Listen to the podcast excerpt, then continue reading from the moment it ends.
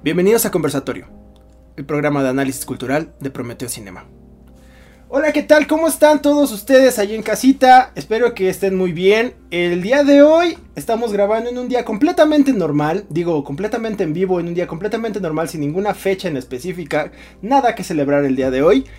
Y me acompaña mi amigo y compañero de batallas, Oscar Castañeda. ¿Cómo te encuentras el día de hoy, amigo? Hola amigos, estoy muy bien, estoy tratando de sobrevivir la pandemia, igual que mucha gente, y espero que ustedes también sean felices.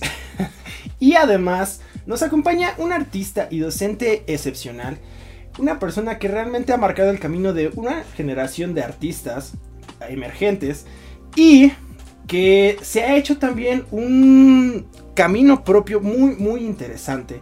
El día de hoy tenemos a Stephanie Sánchez que nos acompaña el día de hoy en este programa que va a estar súper bueno. Fanny, ¿cómo estás? Hola, bien, muy contenta, muy contenta de la invitación, este, muy, muy agradecida porque me tomen en cuenta y pues feliz, feliz de platicar contigo después de, este, unas cuantas eh, lunas ya que no nos veíamos. Tenía ya un ratito que no nos veíamos, pero me da muchísimo gusto que puedas, este, asistir, no asistir a este programa. claro, claro. La asistencia de Schrödinger. Sí, exactamente, la asistencia de Schrödinger. Y pues la verdad me, emociona, nos emociona bastante poder como em, ahondar un poquito justo en tu carrera, en tus logros y este y en qué, qué consejos, en, tus psicotips para los artistas emergentes que. Ya tenemos la libreta lista en realidad, es, es, a lo que veníamos. en realidad solo era por eso, era lo único que querían saber. Sí, venimos a robar información, básicamente. Por favor, ¿cuál es la receta para el éxito? Primera pregunta, ¿cuál es la receta para el éxito? Yo también puedo anotar. Sí, algo, algo debemos de sacar de, de esta reunión. Algo debe de ser útil. Ahí nos pasamos tips entre todos. Bien, bien. Ok, Fanny, pues me gustaría comenzar un poquito eh, con el hecho de... Tuviste hace poco en tus redes como este recopilatorio de colaboraciones que has tenido eh, y que, además es bastante amplio, la verdad. Y muy, muy, muy, muy impresionante, sobre todo porque tú trabajas en una técnica muy específica que es la escultura en papel y en general los derivados eh, de, de, piezas del papel, ¿no? tu material, e, eso es, ese es este, digamos, tu principal conducto de, de expresión por así llamarlo. Y además eh, es, justo el, papel control, lo que logras hacer con todo, toda la, cuestión de la textura, mientras en algunas personas se queda simplemente en la, eh, digamos, en el material o, en, o, en, o en la base, tú lo utilizas justamente como materia de expresión. Primero quisiera preguntarte, ¿De dónde nace este gusto y este, esta inclinación por usar este, este material ¿no? como, como soporte? Ok, bueno, empezando como del principio. Eh, bueno, yo soy, soy eh, egresada de la Facultad de Artes y Diseño de la UNAM. Yo estudié eh, diseño y comunicación visual. Y a mí me sucedió ahí dos cosas mágicas. Por un lado, el papel, ¿no? Y por otro lado, la docencia y extrañamente las dos iniciaron pues muy a la par. Resulta que en algún momento eh, me invitaron a hacer mi servicio social como eh, ayudante de profesor y eh, en el primer semestre que yo asistí a otra maestra en sus clases, en sus clases de geometría, en ese semestre había en, el, los periodos intersemestrales en la facultad se dan cursos y talleres de eh, distintas, de, distintos eh, saberes y quehaceres, ¿no? Que tienen que ver o con el diseño o con las artes. Y justo en ese, en ese primer semestre que yo estuve eh, como, como adjunta, había un curso que se llamaba Escultura en Papel, que daba el maestro Jaime Reséndiz, a quien desafortunadamente perdimos el año pasado. Este, no estoy segura si fue por este asunto del maldito bicho, pero sea como sea, pues para mí fue como mi, mi, mi mentor en el área de la escultura en papel. Así que, pues me metí al curso y lo vi como una posibilidad para hacer elementos tridimensionales. algo que sucede conmigo es que no funciono muy bien en la bidimensionalidad, ¿no? Esto de dibujar, de, ¿no? La pintura y esto es una cosa que no me sale tan bien. Pero las tres dimensiones las entiendo bastante bien y nos llevamos chido, ¿no? Entonces, para mí fue una forma de eh, acercarme a otro, a, a hacer y a crear a partir de elementos tridimensionales. Esto fue en el 2006, no hagan cuentas, este, pero más o menos por esas fechas yo empecé a experimentar con el asunto de la técnica. Y pasó un tiempo y la verdad es que yo no la volví a tocar. Bueno, un año después, en el 2007, me invitaron a colaborar haciendo una ofrenda de Día de Muertos para el eh, Museo de Arte Mexicano de Chicago. Y a mí se me ocurrió, éramos un equipo de personas las que trabajamos con ese proyecto, y se me ocurrió eh, hacer un Mictlantecutli, que es el dios de la muerte, en escultura en papel, pero a tamaño natural. El Mictlantecutli original mide eh, poco más, poco menos, dos metros de ancho por alto. Sencillo. Sí, sí, yo dije, pues, ¿por qué no? ¿No? O sea, ahí está el, reto. Ya lo tienes. Claro, ¿no? Este, lo, peor que puede pasar es que no salga. ¿no? Entonces, intentémoslo. Y lo intentamos y la verdad es que fue un resultado bien interesante. Eh, para mí, bueno, yo antes de eso había hecho un par de trabajos en escultura en papel que se habían quedado un poco en la práctica, ¿no? Hice un bodegón, que lo hicimos dentro del taller, hice un Quijote, que también estuvo dentro del taller, y no había hecho mucho más. Así que, eh, bueno, experimentamos en esa ocasión, 2007, lo presentamos, quedó increíble y lo volví a archivar. La verdad es que yo seguía haciendo otras cosas, pues yo eh, soy diseñadora, entonces me dediqué a hacer otras cosas. Eh, aparte, el área que yo estudié es soportes tridimensionales y embalaje. En realidad se supone que yo me dedico a hacer cajitas, ¿no? Este, o sea, lo que yo hago es diseño de empaque que tiene todo que ver porque finalmente es como a partir de una hoja haces algo tridimensional, ¿no? O sea, como a partir de, un pliego de papel haces una caja, haces un empaque, le, das forma, ¿no? Y algo que yo entendí que me gustaba hacer era diseñar el empaque, no la gráfica del empaque. O sea, a mí me gustaba diseñar el objeto. Eso me encantaba. Ya cuando me tenía que meter a... Ahora ponle el diseño y color y el personaje y los legales aquí, eso ya no me encantaba tanto. Pero bueno, era parte de la chamba. El caso es que pasó un tiempo y en el 2010 me invitan a... 2010-2011 em, me invitan a colaborar con la revista Picnic. Y eh, hago el primer trabajo que fue una portada. En ese momento Picnic era la revista de diseño, ¿no? Este, bueno, estaba diseño, que siempre ha sido como eh, la, que ha tenido... exacto, la que tenía como, como el, el nicho más amplio, pero después de eso seguía Picnic. Y la verdad es que estar en Picnic era una cosa maravillosa. Entonces justo un chico que había sido mi alumno en geometría, cuando empecé mi servicio social, él ya había egresado y ya era editor gráfico de, la revista de Picnic, eh, Esteban Granados, que además ahora es maestro también en la, en la FAD y me invita a participar con él haciendo la portada de la revista. ¿Por qué me invitó a mí? Porque sabía que yo había hecho algunas cosas en papel y ellos querían hacer algo en papel. No sabían exactamente qué, ¿no? Este, pero me dijo, yo sé que tú haces algo así, entonces te interesa. Y obviamente sé que tú usas papel. Sí. Haz algo, ten. Sí, dije, este, ¿cuándo? ¿No? ¿En qué momento?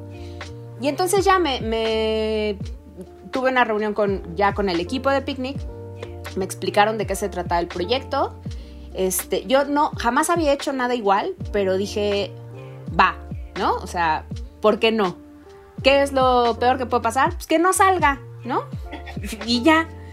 Entonces, pues la hice. Eh, fue un trabajo super express, ¿no? Me contactaron un miércoles, los vi el jueves, me aprobaron presupuesto el viernes este, fui a comprar material y el sábado en la tarde estábamos tomando las fotos.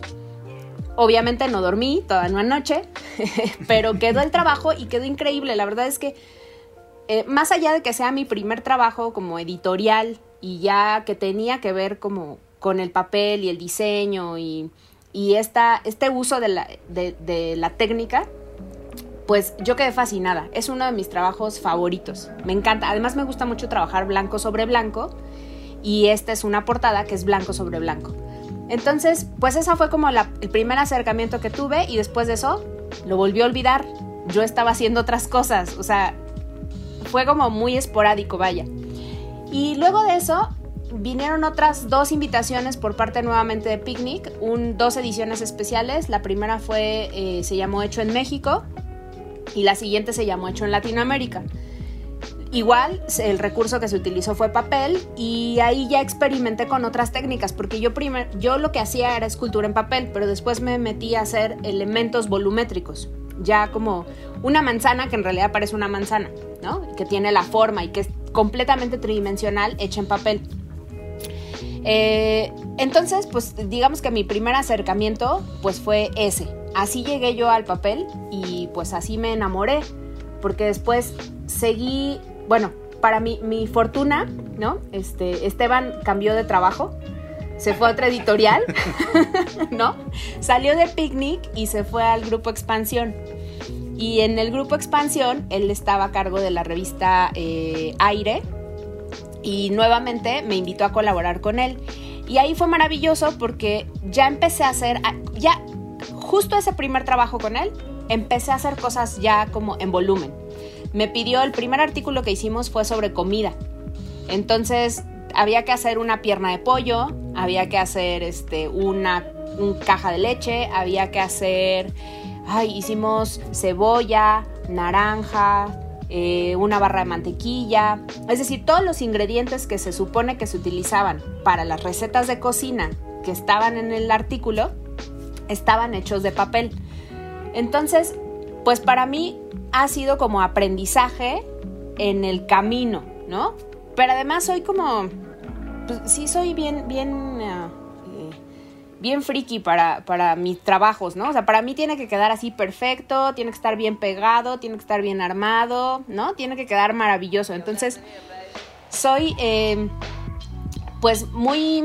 Ah, no quiero decir perfeccionista porque como que todo el mundo ah, toma el perfeccionismo como si fuera algo malo simplemente sí soy muy meticulosa en que el trabajo quede bien, porque además pues se va a fotografiar, ¿no? Este, lo menos que quiero es que el fotógrafo, lo menos que quiero es que la chamba genere más chamba a los demás, ¿no? Si yo hago mal mi trabajo, al fotógrafo le va a costar más trabajo esconder lo que yo hice mal.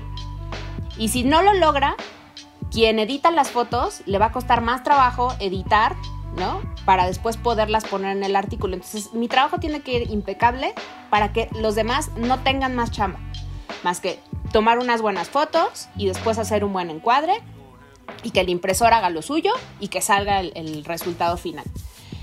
Entonces, pues así fue como me acerqué y después de ahí, eh, en el grupo Expansión, me fueron conociendo de otras, de otras revistas. Expansión tiene muchas revistas, ¿no? Este, es un grupo editorial muy grande y se derivan ahí varias. Entonces de pronto eh, ellos mismos se van pasando los contactos de manera interna y alguien más me habló para Tech Review y alguien más me habló para expansión y para obras y así. Entonces fui trabajando para distintas eh, publicaciones del grupo Expansión y luego alguien más se cambió de trabajo y había visto mi chamba, Entonces se fue al grupo este, MMK Group, el de Marta de Baile, que tiene otras tres revistas, este, Moi, Beauty Effect y um, Bebemundo, y también colaboré con ellos. Entonces, la verdad es que eh, tengo la fortuna de que mi trabajo es recomendado y entonces así he tenido eh, la posibilidad de colaborar pues ya ahora con un chorro de revistas, ¿no?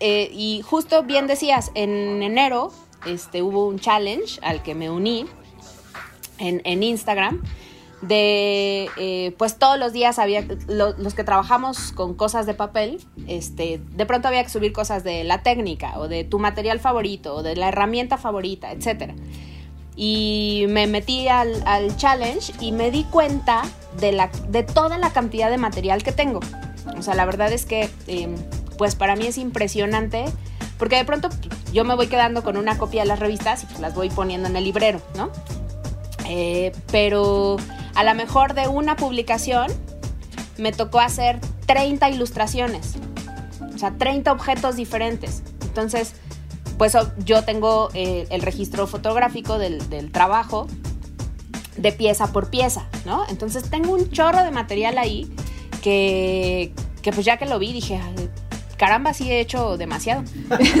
Órale, sí he trabajado. Sí, sí. Yo, yo pensé que, este, que, que estaba como muy en, en pañales, pero he tenido la fortuna o el descaro, no, no lo sé, de generalmente no digo que no a una chamba.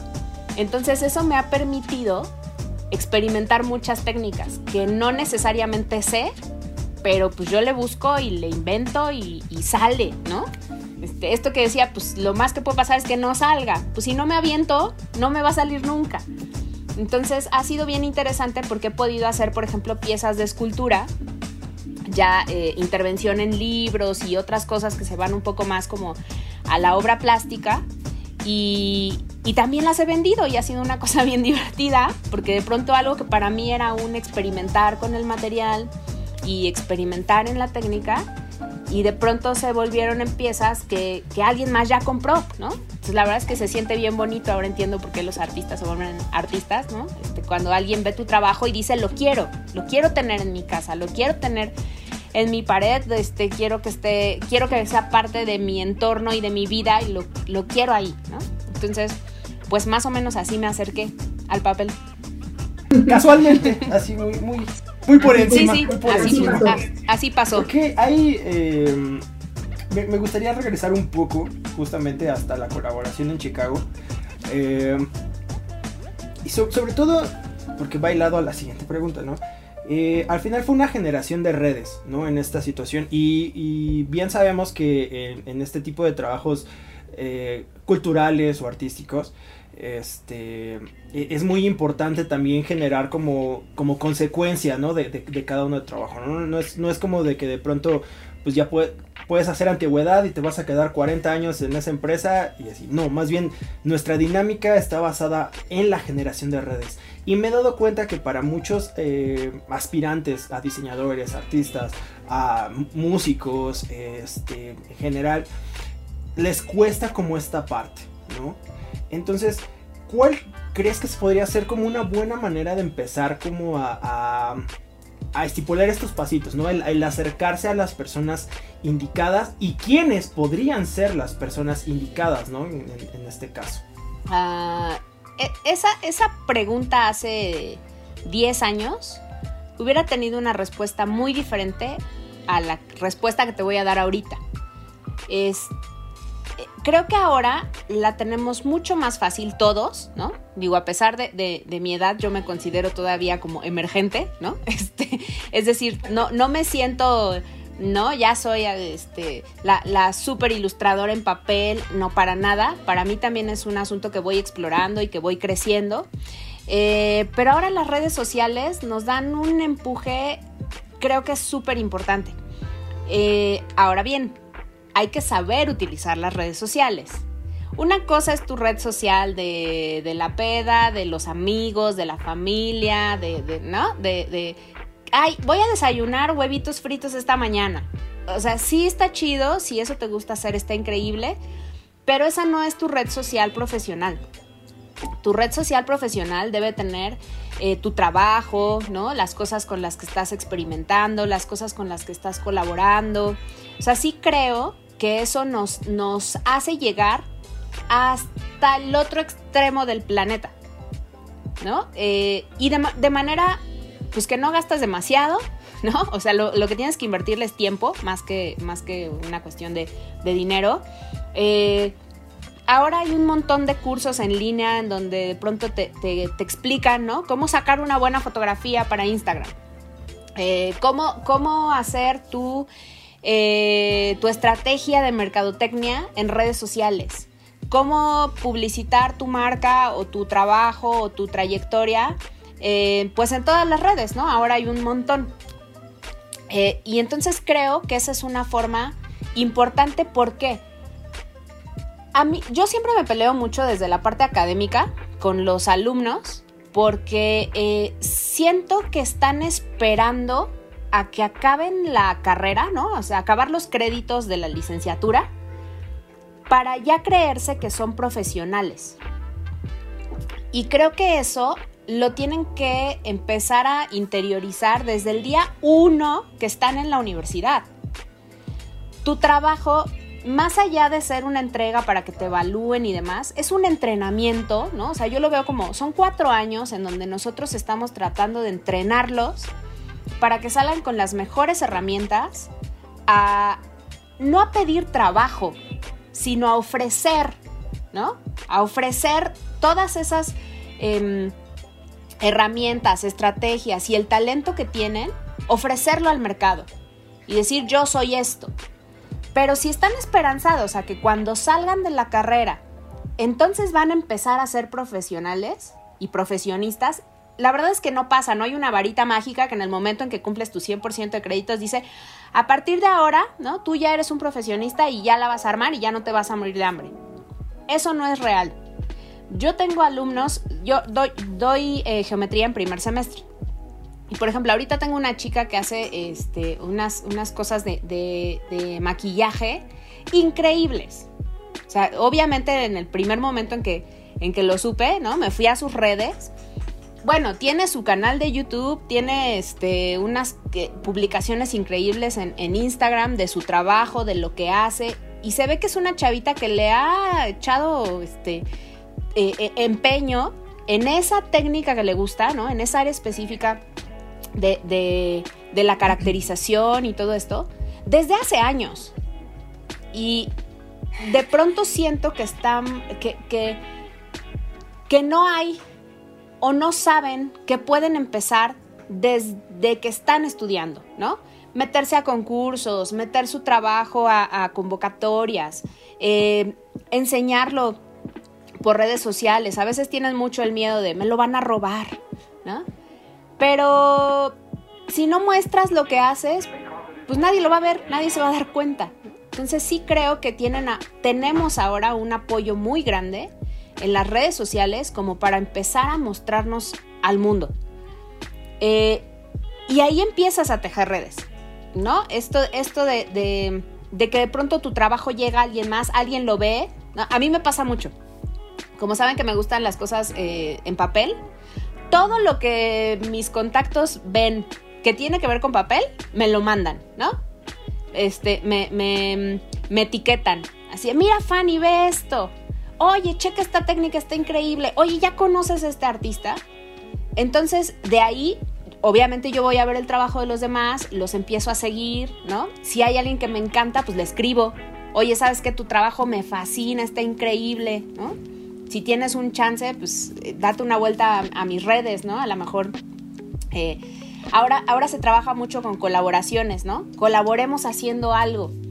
Entonces creo que el camino ahora lo tenemos más, no sé si fácil es la palabra, pero sí creo que menos empedrado, ¿no? O sea, como que ya no es, híjole, tengo que ir a exponer a otro país para que me conozcan.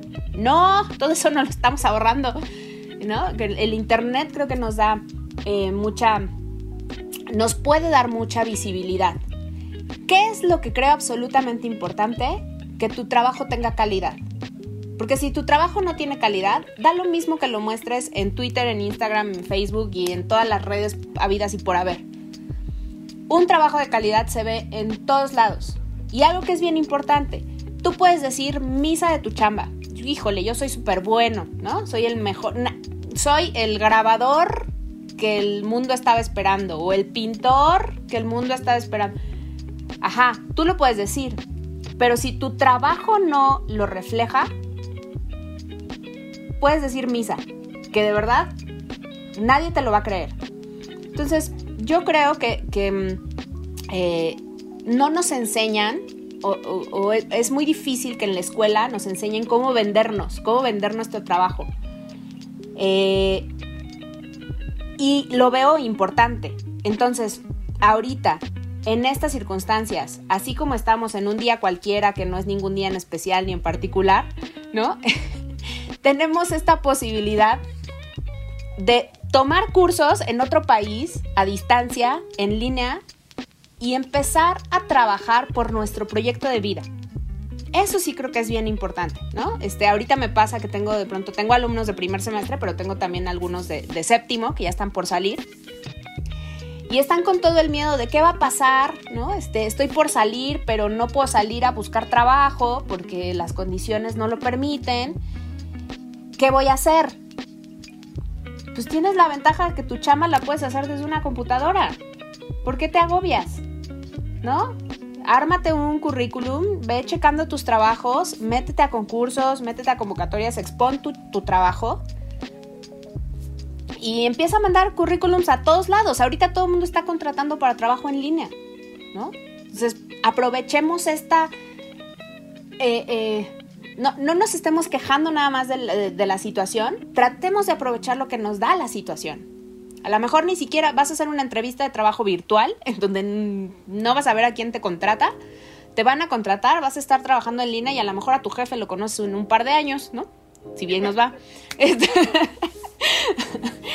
o sea, sí, sí creo que tiene mucho que ver con, con esto que les decía, arriesgarse, enseñar tu trabajo, eh, presentarlo al mundo.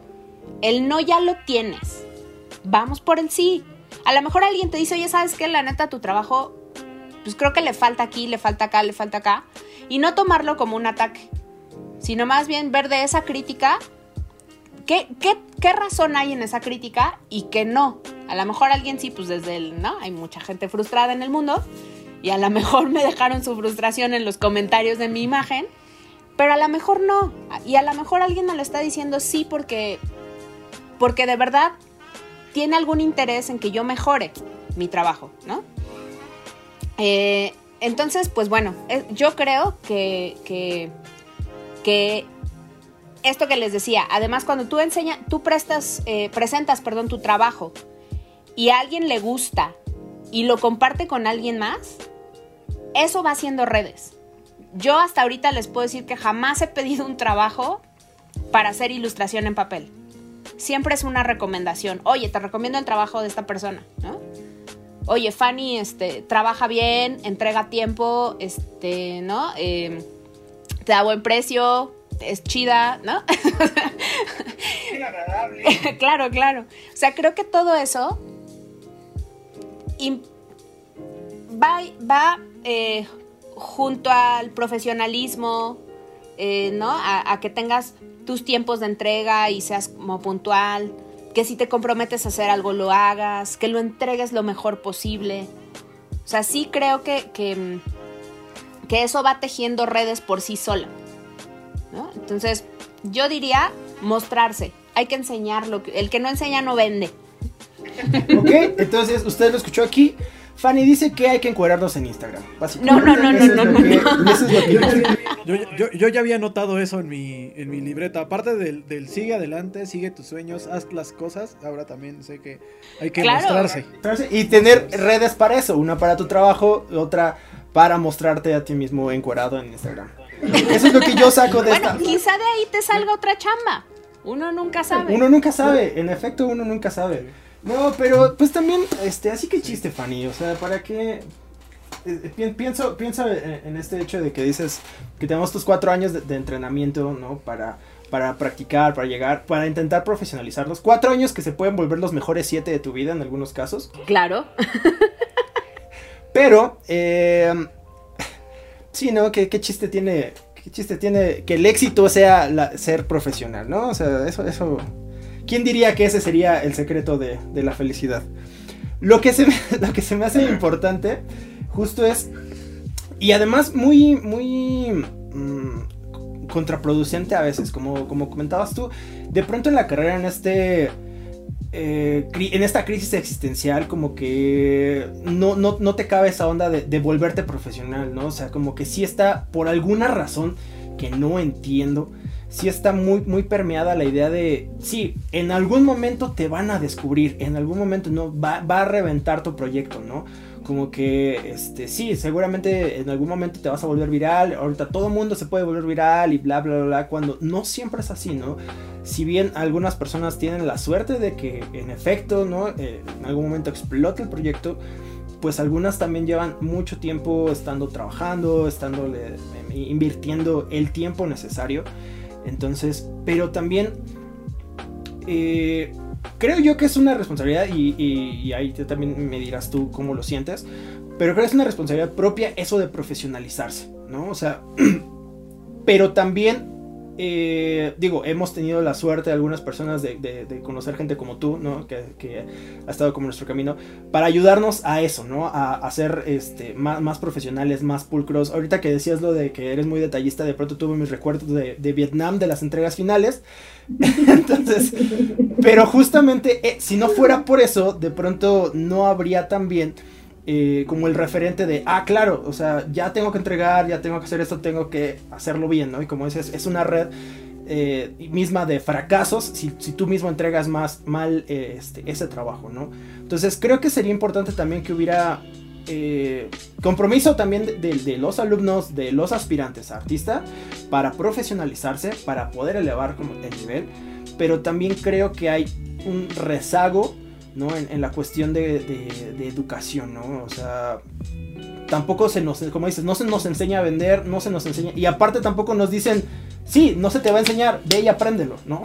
como que no hay esta palmadita de, hey, despierta, ocupa que ya eres un adulto que debería ser responsable, que los niños de 10 años te van a ver y van a decir, señor, ayuda, usted puede usar las tijeras, cuando posiblemente no lo sepas hacer, ¿no? Y eso que estás en artes.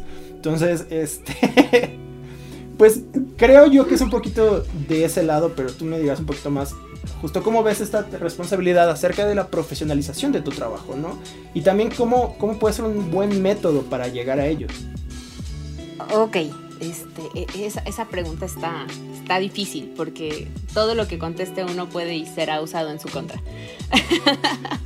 Así es. Mira, sucede que mm, nosotros los, los profesores, en, en, el caso de, en estricto de la academia, al menos desde mi trinchera, desde mi aula, yo sé que no solamente estoy formando diseñadores y no solamente estoy formando artistas visuales. Estoy formando seres humanos que yo quiero que sean lo más pleno posible en su vida, cada uno de mis alumnos. Yo quisiera que cada uno de ellos esté conforme y esté contento y esté feliz y disfrute lo que hace. En ese sentido, a mí me queda claro que lo que yo hago me hace inmensamente feliz desde que lo estoy haciendo. Es decir, mi trabajo me genera mucho, mucha satisfacción desde que lo planeo, desde que estoy eh, elaborando mis piezas, desde, ¿no? Que, empiezas a conceptualizar, que te das cuenta que algo no funciona, chin, esto ya no me quedó, hay que volverlo a hacer, ¿no? Repetir el trabajo. Cuando lo entrego, cuando lo entrego y que normalmente tengo pues buenos comentarios, ¿no? Así de, oye, esto te quedó increíble, esto se ve maravilloso, está fantástico, ¿no? Que lo veo eh, fotografiado y se ve maravilloso y lo veo publicado y me da mucho orgullo. ¿Qué sucede que elegí el camino a la felicidad. y puede sonar muy, muy... Em, ¿El secreto? Sí, como el secreto, así. Puede sonar muy eh, soñador, ¿no? Pero a mí algo me queda claro. Si tú estás trabajando en algo que no te hace feliz, no ese es el camino. Búscate otra chamba. Porque si te levantas todas las mañanas diciendo, maldita sea, tengo que ir a trabajar, y llegas al trabajo y nomás estás viendo el reloj a qué hora sales, ese no es tu trabajo ideal. No lo disfrutas, no lo haces con gusto, a lo mejor te sale bien, ¿no? Que sabemos que hay mucha gente que hace muy bien su trabajo aunque no le guste. Pero si no te hace sentirte motivado todos los días para levantarte e ir a trabajar e ir a hacer tu chamba, no es tu trabajo. Búscate otra cosa. Habrá algo que te haga feliz, te dé dinero, te, haga sentir bien. Como encuerarse en Instagram. Perdón, perdón. Como encuerarse en Instagram. Por ejemplo, pues si eso te hace feliz, adelante, ¿no? Siempre habrá ahí alguien que, quiera este, ver tus talentos, ¿no? yo, yo creo, creo que es una mezcla de factores sociales, ¿no? Y, y culturales porque de pronto le estamos pidiendo a, adolescentes o a, ¿no? Este, recién egresados de la pubertad a que escojan lo que van a hacer el resto de su vida. Y a lo mejor en el camino te das cuenta que eso no es lo que querías hacer el resto de tu vida. También hay mucho este eh, sueños frustrados, ¿no? creo que los de artes este, son, son los de los más artes me refiero en general, ¿no? Músicos, bailarines, este, escritores, artistas visuales y ya de refilón diseñadores, somos los, los que más nos... Híjole, te vas a morir de hambre. ¿Por qué no estudias algo que sí te deje? ¿No? Este, porque no quieres ser mejor abogado, contador, este, médico, ¿no? Administrador. Algo que tenga futuro. Ajá algo que, realmente tenga futuro en esta vida. De artista te vas a morir de hambre. De músico, o sea, no como, ¿no? Y creo que muchas veces los, las familias, sin darse cuenta, o sea, creo que también, insisto, por eso creo que es una cosa muy cultural. Eh, más allá de, de orientarte a lo que te gusta hacer y te hace sentir pleno, es como trabaja en algo que te dé dinero. Y a lo mejor hay alguien que no necesita mucho para vivir, ¿no? Pero sí necesita su espíritu estar satisfecho con lo que hace. Entonces, digo, no se trata de que todos seamos este, artistas hippies, ¿no? Este, y, y, vivamos comiendo plantas de nuestro huerto. Digo, estaría increíble que sí, pero no necesariamente. Pero no se puede, no se puede. Exacto. Pero, pero sí hay un asunto de eh, cuando no estás comprometido con lo que haces, ¿no? Comprometido desde, desde la entraña, desde esto me apasiona, ni lo vas a hacer con gusto, ni lo vas a hacer bien, lo vas a estar sufriendo y no, no funciona. O sea, sí creo, y algo que de pronto platico mucho con mis alumnos, es esto de, si se supone que están en esta carrera porque es lo que les apasiona hacer para el resto de su vida, ¿por qué les cuesta tanto trabajo hacer un ejercicio en clase, no? O sea, si lo estás sufriendo ahorita, que lo único que vas a obtener es una calificación, ¿por qué piensas que cuando salgas de aquí ya te va a hacer feliz, no? O, ya va a ser este, diferente el proceso. Y sí creo, porque me ha tocado ver, eh, digo, ahora tengo muchísimos exalumnos. Este, está, está por demás que lo diga, pero lo voy a decir nada más porque me siento muy orgullosa de ello. Ahora, a finales de mes, este, de, un mes de un año de una vida, este, voy a cumplir 15 años frente a grupo en la UNAM. Entonces, para mí, pues han sido chorros de generaciones que han pasado e, en mi aula. Y me da mucho gusto ver desde hace 15 años generaciones que salen, que le están haciendo en, el área tanto del diseño como de las artes, gente que, que, ha picado piedra, que ha trabajado mucho y que los he visto crecer, ¿no? Este, así como, como este, mamá orgullosa, ¿no? Los he visto crecer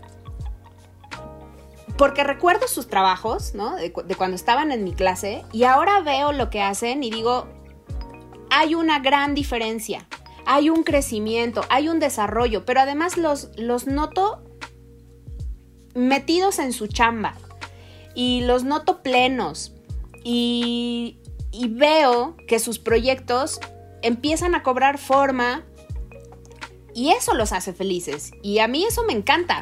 Sea, más allá de si, híjole, es súper talentoso porque ya se compró un carro y tiene una super casa, creo que el talento no se mide por eso, ¿no? Y, el, el éxito no se mide en dinero.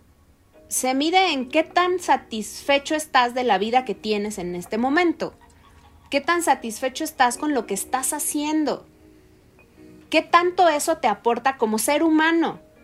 ¿no? Porque además ahorita ya nos dimos cuenta que no importa que tengas muchísima lana, si te pega el bicho y te da fuerte, te vas a morir, así seas quien seas. Entonces, sí creo que de pronto estamos como muy enfocados en el futuro, ¿no? ¿Qué va a ser cuando salga?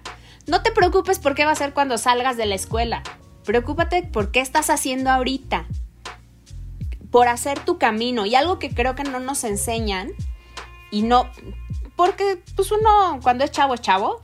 Y pues quieres la fiesta y la pachanga. Y, eso está padre. También es una etapa de la vida importante, ¿no?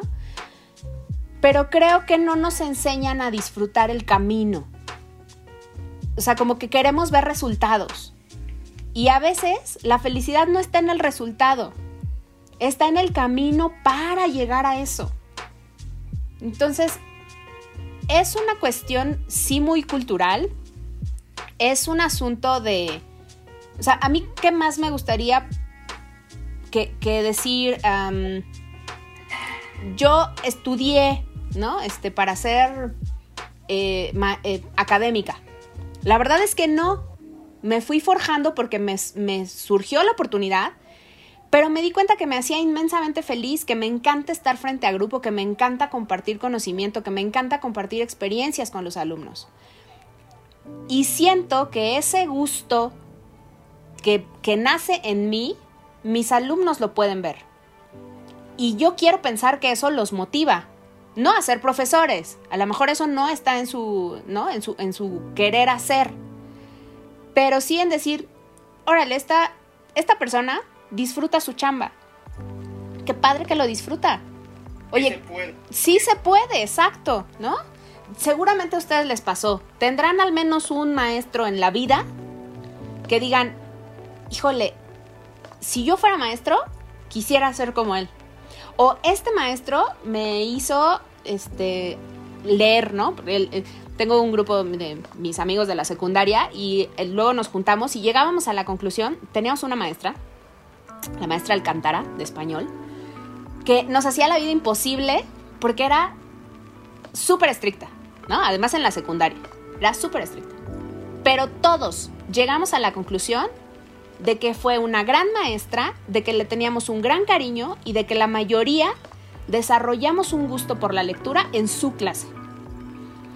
Entonces dices, híjole, yo, yo quisiera ser en un futuro esa profesora que los alumnos digan, sí, claro, me acuerdo que tomé clases con una maestra que, híjole, le gustaba su chamba, era apasionada de lo que hacía, este, igual me sacaba canas verdes con las láminas de geometría, pero le aprendí y me dejó algo y me inspiraba su clase.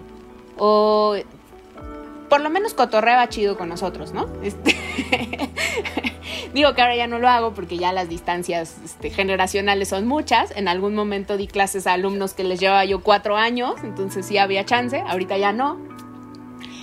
Pero sí, por eso les decía, yo encontré la docencia y encontré la escultura en papel a la par, con seis meses de diferencia una de la otra y algo que sí es importante y que creo que ahí radica todo. Uno tiene que saber identificar cuáles son los puntos de quiebre de una buena decisión o dónde dejas pasar, porque seguramente he tenido otras oportunidades de hacer otras cosas. Que en su momento dije, este, este proyecto no. Esto no me gustaría hacerlo. O lo hice y dije, no, ya, se acabó, bye, a otra cosa. Esto no me hace feliz me frustra, me enoja, ¿no? Experimenté lo que es hacer trabajo godín, ¿no? De oficina y de tener un jefe y un horario. Y a mí no me resultó. A mí. Entiendo que hay un montón de gente que le funciona increíble tener un trabajo en un horario donde le pagan su sueldo, donde trabaja de lunes a viernes. Acabando la chamba, se acabó, este, ¿no? Acabando el horario a, la chela con los amigos, con la familia. espantan. Exacto, y, pero cada uno tiene sus necesidades. Mi necesidad está en el crear. Ahora experimento con muchas otras técnicas porque además las cosas van cayendo y uno tiene que ir tomando lo que te funciona. Me ofertaron una asignatura que se llama Ilustración Experimental. Ilustración Experimental. Fue una cosa mágica para mí. Porque si bien ya había hecho cosas, por ejemplo, de modelado de personajes en algún curso que tomé de stop motion, si bien ya había hecho algunas cosas de bordado, ¿no? Que cuando yo era niña el bordado era así como para las abuelitas, ahora el bordado es una técnica para ilustrar que se ha vuelto, además de que es maravillosa, tiene un asunto de, es, una, eh, es algo que le llaman meditación activa. Cuando estás haciendo alguna actividad, pero te lleva como a esos momentos como de calma y de tranquilidad. Para mí, bordar es eso, como si estuviera meditando. Eh, y me dio la posibilidad, esa asignatura, de decir, tengo que buscar. Ah, bueno, les quiero enseñar cómo se hace eh, la técnica de cianotipia. Cómo imprimir con esa técnica fotográfica. Ah, bueno, entonces me fui a investigar y fui a tomar cursos y fui a tomar talleres. De bordado, cada vez que me encuentro un curso de bordado, lo tomo, ¿no? Este, por si una técnica, por si otra, por si una puntada, por si la puedo este, mezclar con otras cosas. Y esto que decías, uno se tiene que hacer responsable también de su conocimiento. No solamente es lo que te van a dar en la escuela. Es qué otras cosas creo que me hacen falta. ¿no? Cuando yo decidí, porque ahora estoy este, intentando emprender con mi, con mi propio estudio, con eh, dos chicas con las que colaboro cuando tengo mucha chamba de, papel y que de pronto no me va a dar la vida. Este, colaboro con dos personas, una chica que fue mi alumna y que eh, le gustó la técnica y que vi que se desarrolla increíble y lo hace muy bien. Y eh, una maestra también de la facultad que hacemos muy buena mancuerna y decidimos abrir un taller. Entonces tenemos un estudio que ha estado funcionando desde hace años, pero como tal, digamos que apenas le, lo bautizamos y lo estamos haciendo como formalmente ya para redes y todo esto. Eh, pero no, no surgió nada más como por, ah, quiero, este, eh, se me ocurre que voy a abrir un taller y se me ocurre que voy a hacer una empresa y pues hagámoslo. Me metí a cursos de, de emprendedurismo, eh, busqué información, eh, ahorita hay un chorro de cursos y talleres en línea, que es una maravilla, porque además ni siquiera tienes que salir de tu casa, hay algunos que ya están grabados, los escuchas cuando puedes o cuando quieres que de pronto si quiero volver a revisar la información, híjole, esta información estaba aquí, vas y lo vuelves a revisar. O sea, sí creo que nos tenemos que hacer responsables de parte de nuestra educación.